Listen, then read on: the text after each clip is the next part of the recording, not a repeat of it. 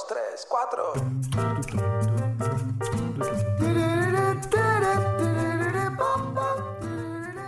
Comienza el año, primer episodio del podcast de este 2024. Y seguro estás comenzando el año con muchas preguntas de cosas para implementar financieramente. Por eso, este episodio, como cada primer miércoles del mes, es sobre tus preguntas. Mi nombre es Rodrigo Álvarez y esto es el podcast de Neurona Financiera.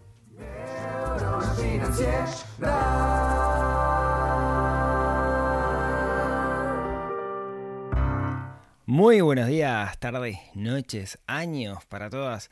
Bienvenidos a un nuevo episodio del podcast de Neurona Financiera. Cada semana, desde hace seis años más o menos, nos juntamos acá en este espacio, dedicamos 20, 25 minutos, capaz que un poquito más, capaz que un poquito menos, a charlar sobre temas relacionados con dinero, pero de una perspectiva humana, de una perspectiva implementable para todos nosotros, para aprender a usar el dinero como una herramienta, aprender a usar el dinero como, como lo que es, ¿no? Esa cosa que nos permite mejorar nuestra vida si la sabemos usar bien, pero si la sabemos usar mal, si no la sabemos usar, mejor dicho, puede empeorar bastante nuestra, nuestra realidad y es algo que duele ver todos los días en, muchas personas que quizás uno los ve y parece que tuvieron una situación acomodada, pero que en realidad cuando uno analiza un poquito la está macaneando y no está usando el dinero para tener una buena vida. Si es la primera vez que escuchas el podcast y sos de las personas que dijo este 2024 voy a encarar mi vida financiera, te cuento, mi nombre es Rodrigo, hace 11 años que comencé con neuronafinanciera.com, un proyecto para ayudar a las personas a mejorar su relación con el dinero. Eh, y hace 6 años incorporé el podcast que se ha transformado en uno de los podcasts más escuchados de habla hispana sobre finanzas personales a nivel mundial, cosa que a mí me llena de, orgullo. Y la idea es poder conversar sobre el dinero de una forma llana, amena, charlar sobre inversiones, por qué la inversión es necesaria y por qué saber administrarse no significa ser avaro, sino todo lo contrario. Saber administrarse significa usar el dinero para construir la vida que queremos vivir. Cada primer miércoles del mes lo que hago es tomar algunas de las preguntas que me van llegando a lo largo de todo el mes pasado e intentar responderlas de la mejor forma posible vengo siempre con, mucho delay y una de las cosas que me he planteado para este año es poder solucionar ese delay sin quitarle tiempo al, al podcast. Tengo una idea y espero poder contárselas durante enero o febrero, idealmente durante enero quiero contarles, digamos, cómo voy a hacer para aquellos que tienen alguna pregunta específica que no tengan que esperar dos o tres meses a que se las pueda contestar. Así que nada, les, les dejo la, la, incógnita y espero poder volver a eso pronto. Así que ahora, sin más, vamos a las preguntas, preguntas que me hacen llegar, y si tienen preguntas me las pueden hacer llegar, en neuronafinanciera.com, en el menú van a encontrar una opción que dice preguntas para el podcast, dejan sus datos y se las estoy contestando el primer miércoles del mes, pero va por orden de llegada, ¿sí? Así que ahí depende un poco, digamos, el, volumen que haya, por eso les decía que eventualmente tengo problemitas con esto. Vamos a contestar las preguntas. La primera, la primera es de eh, que dice así. Buenas, soy Agustín, tengo 20 años. Te comento mi situación, tal vez me puedas dar una guía. Hago trading, ya estoy retirando ganancias del broker forex.com. Por el momento retiro a mi tarjeta Oca Blue, que es donde hice el primer depósito y por tanto solo me deja retirar a esa tarjeta. Quisiera saber si tengo que declarar las ganancias en algún lado o pagar algún impuesto como IRPF. Tengo esa duda para no meter la pata y es que después me retengan ese dinero o tengo que pagar alguna multa por incumplir alguna norma o ley. Otra duda es, como el broker es competencia de los bancos, ¿cómo hacer para que me habiliten una tarjeta para poder depositar o retirar? Por ejemplo, Itaú o BBVA, y estar más seguro porque la tarjeta Oca Blue que con la tarjeta Oca Blue y trabajar con el banco directo. Soy uruguayo, de Canelones, estoy viendo la opción de hablar con un asesor financiero para hacer todo legal y no evadir impuestos o que pase algo grave. Aguardo desde ya, muchas gracias, saludo. Muy bien, Agustín. Es una excelente pregunta y pregunta que muchas personas que se meten en el mundo del, trading se comienzan a hacer. De hecho, he hablado con, bastantes profesionales de la materia y está bastante discutido y no es del todo llano ante la Dirección General Impositiva, ante la DGI, una respuesta, digamos, concreta. A ver, te voy a contar.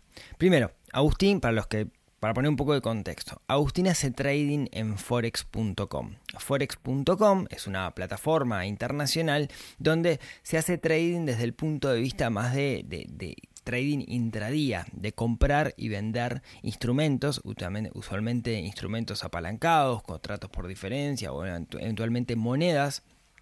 Es una cosa que eh, yo, como siempre digo, requiere muchísimo estudio, requiere muchísima dedicación y, y tener un sistema y seguirlo a rajatabla.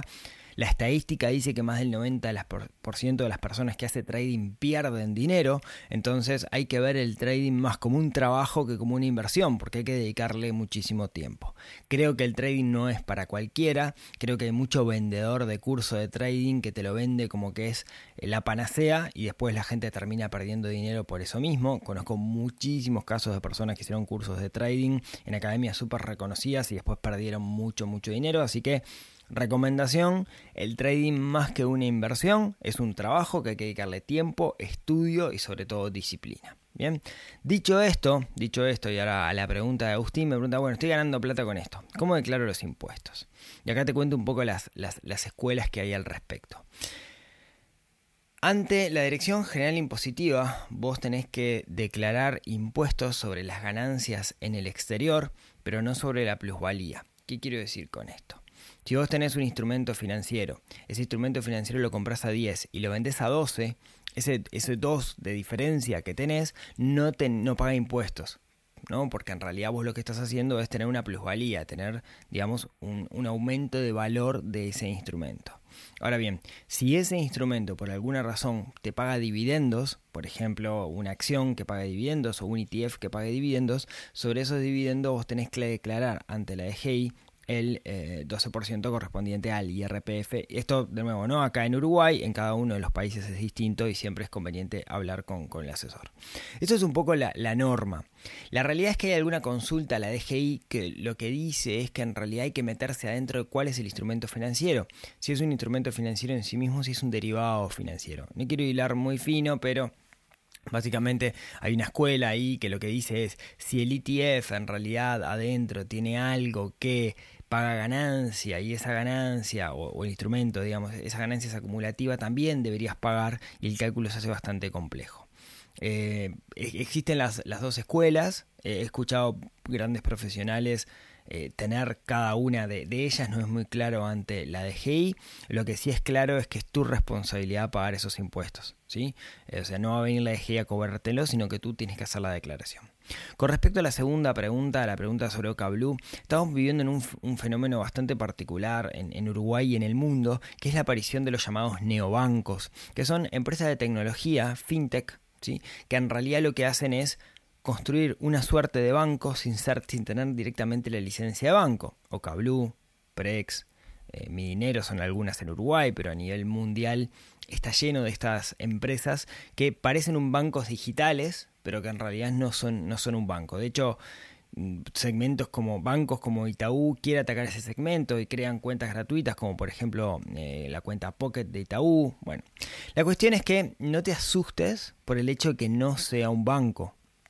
¿sí? La, realidad digamos es que eh, hoy tienen los permisos suficientes del Banco Central como para poder hacerlo. Es cierto que los bancos son mucho más burocráticos y el área de compliance, de, de, de seguridad, no, de compliance debe ser de de pedir permiso al Banco Central sobre las cosas que hacen sus clientes del banco, no sé si es la traducción más adecuada, a veces son un poco jeringas, lo tienen que ser los bancos y estos bancos, estos neobancos de alguna forma son un poco más flexibles, pero también tienen su, arma, su, su área de, compliance. Entonces, eh, de nuevo, depende de cada uno de los bancos si, si podés abrir una cuenta para, hacer esto, tené cuidado porque muchas veces el costo de giro internacional de los bancos es mucho más alto de estos neobancos que son más ágiles, entonces no sé si realmente te, conviene. O sea, no pienses que porque tenés una cuenta en una fintech como es Oca Blue, eh, está fuera del sistema, realmente estás adentro del sistema. ¿sí? Bueno, Agustín, espero que, mm, que, te haya servido la, la respuesta. De nuevo, ten mucho cuidado con el trading, no te, no te confíes, ¿sí? porque puede llegar a ser un arma de doble filo. Vamos con la siguiente pregunta que es de Gustavo. Gustavo dice así, tengo un objetivo de ahorro, fondo, inversión, que es para complementar una futura jubilación. Bien, eso yo le llamo un plan financiero personal, que es de alguna manera, tener un plan que no solamente te permite sustentar el presente, sino asegurar el futuro. Tengo definido el objetivo y el monto que ahorraré y la frecuencia del instrumento de inversión. Perfecto, eso yo le llamo un sistema de inversión que tiene que ser parte de ese plan financiero personal. Así que Gustavo, maravilloso lo que me vas contando hasta ahora. El asunto es que cobro en pesos uruguayos y les voy a poner un ETF como forma de inversión, pero son para gastar cuando me retire, que será en pesos uruguayos. No me interesa ganar especulando con el tipo de cambio, solo quiero que sea lo más seguro posible. No me cierra hacer ese cambio de pesos a dólares y de dólares a pesos nuevamente. Estoy razonando bien, quizás haya ETF en pesos o unidades indexadas que tengan una rentabilidad similar a los ETF internacionales lo cual desconozco. Muchas gracias por todo el aporte que nos haces en los distintos espacios, crack total, saludos Gustavo. excelente tu pregunta Gustavo, y este es un problema endémico que tenemos nosotros en, Uruguay. A ver, voy a intentar explicar para, que todo el mundo entienda bien tu pregunta, porque tu razonamiento es maravilloso. La cuestión es la siguiente. Yo, en este caso Gustavo, vive en Uruguay, gasta en moneda local, y se va a jubilar en Uruguay y cuando se jubile en Uruguay va a querer gastar en moneda local. Entonces, Gustavo lo que dice es, yo voy a separar cierta cantidad de dinero todos los meses y lo voy a poner en un sistema de inversión.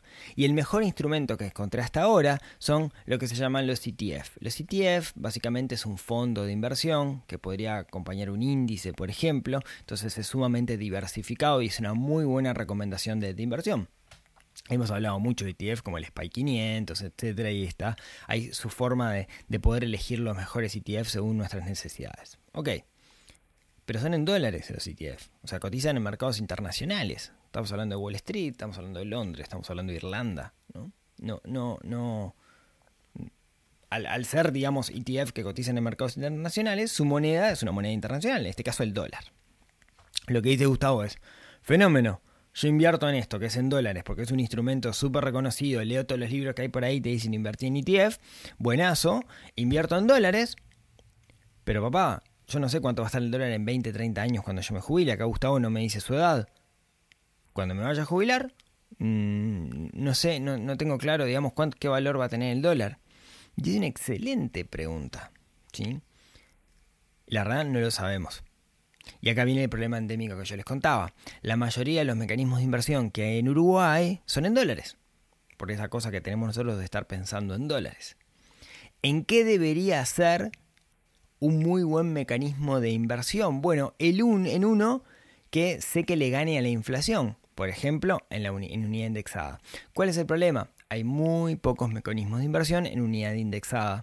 Entonces, eso me complica bastante el panorama la mayoría de los mecanismos de inversión están en dólares.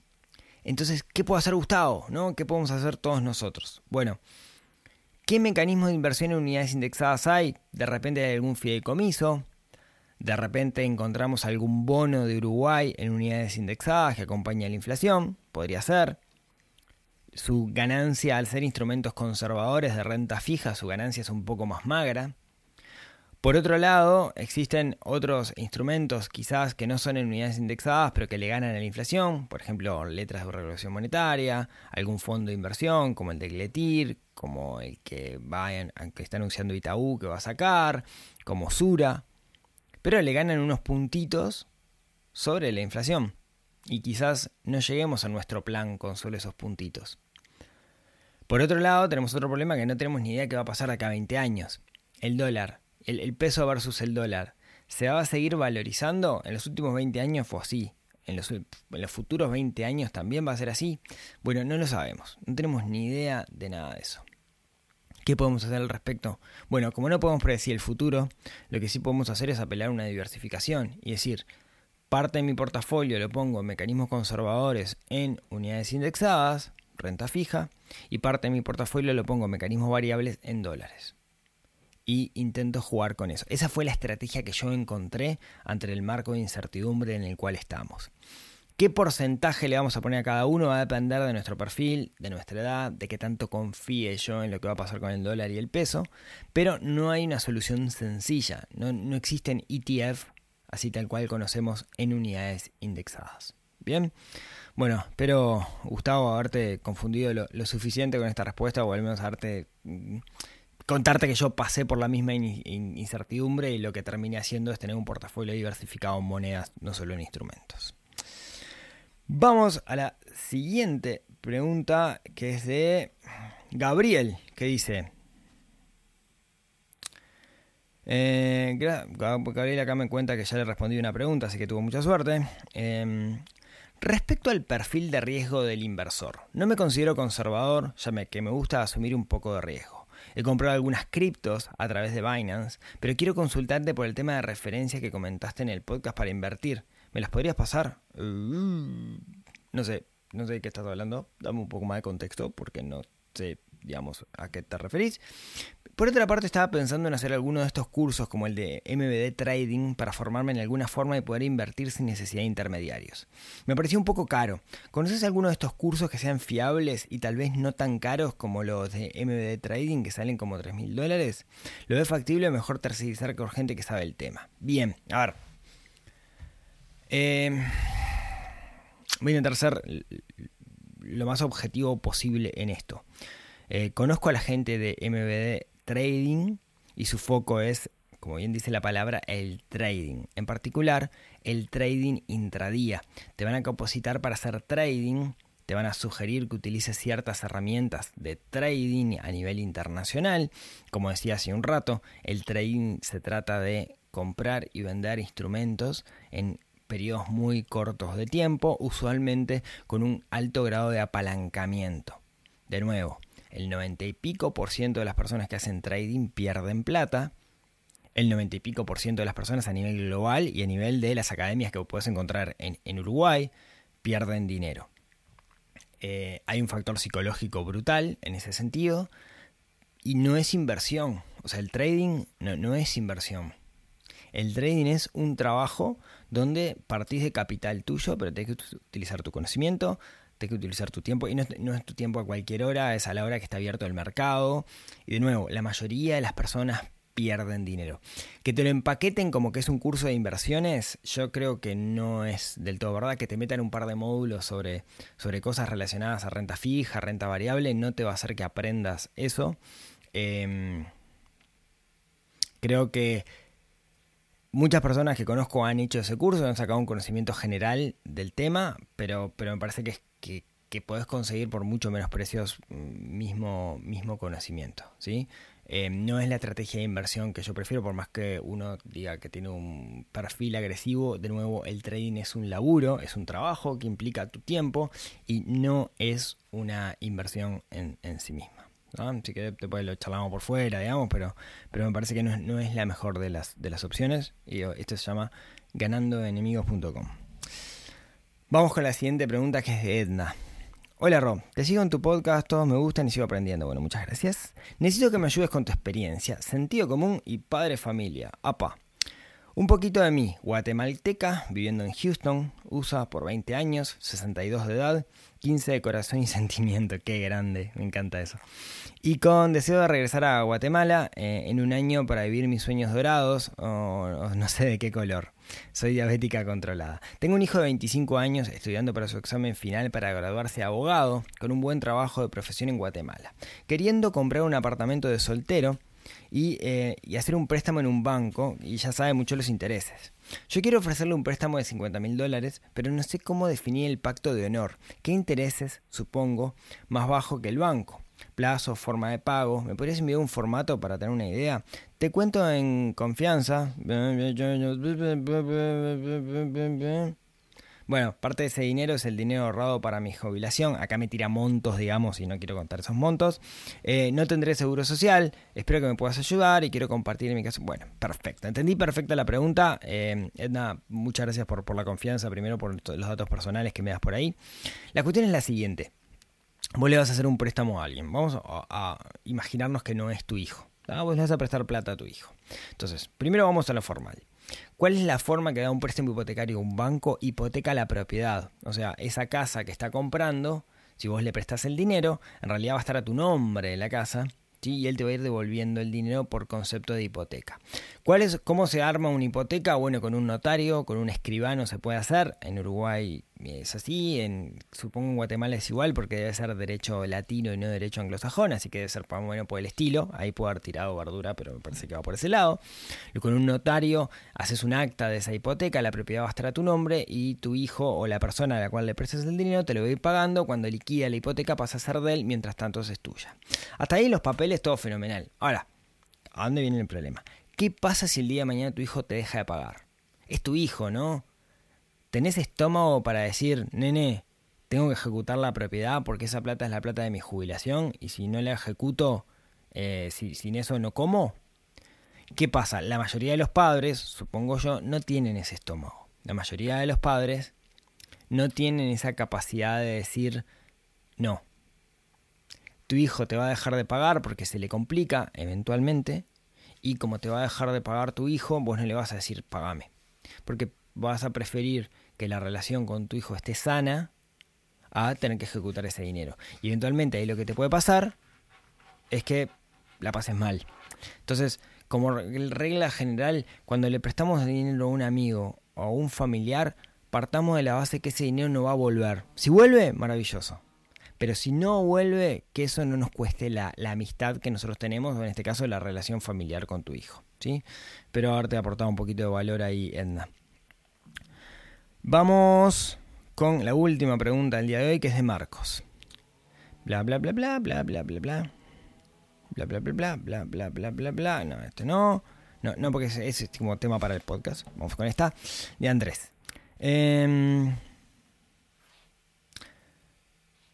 Bien, buenísimo. te cuento, tengo una hipoteca en el banco hipotecario. Es de Andrés esta pregunta. Hace siete años que estamos con mi pareja en un préstamo en el banco hipotecario para tener una casa.